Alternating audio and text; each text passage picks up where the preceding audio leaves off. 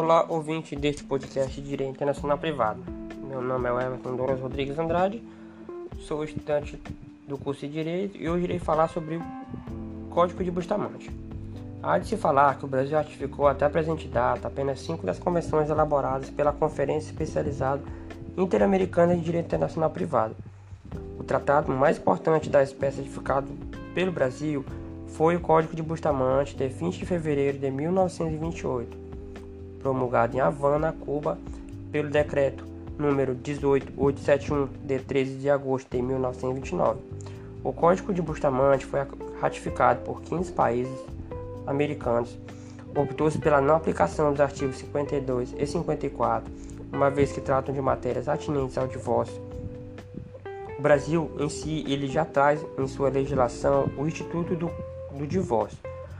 O Código de Bustamante, em seus 427 artigos, assim distribuídos por assuntos, trata primeiramente de um título preliminar contendo regras gerais de matéria civil e comercial entre países aderentes, como sendo com seu princípio geral que a jurisdição seja escolhida pelas partes, desde que haja elemento de fixação de competência como possibilidade de as partes expressa ou tacitamente submeter-se a várias jurisdições, o Código de Bustamante acaba encontrando a muralha da legislação pátria e dessa feita não exercendo efetivamente a aplicação prática nos contratos internacionais praticados em seu território.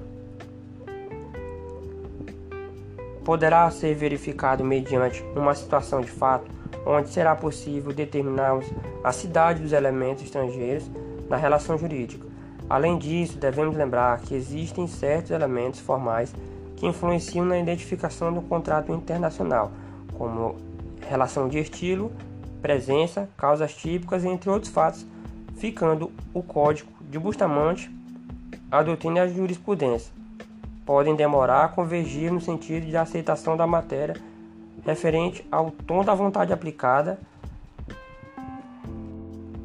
aos contratos em específico. O internacional, isso só se resolveu com a súmula 335 do STF, a qual se aplica também a contratos internacionais entre pessoas físicas ou jurídicas de direito privado no Brasil. Apesar de ser signatário de várias convenções acerca dos contratos internacionais, nota-se que o Estado brasileiro é regido acerca da aplicação da lei estrangeira, haja vista o engessamento proposto pela Lei de Introdução ao Código Civil e suas restrições.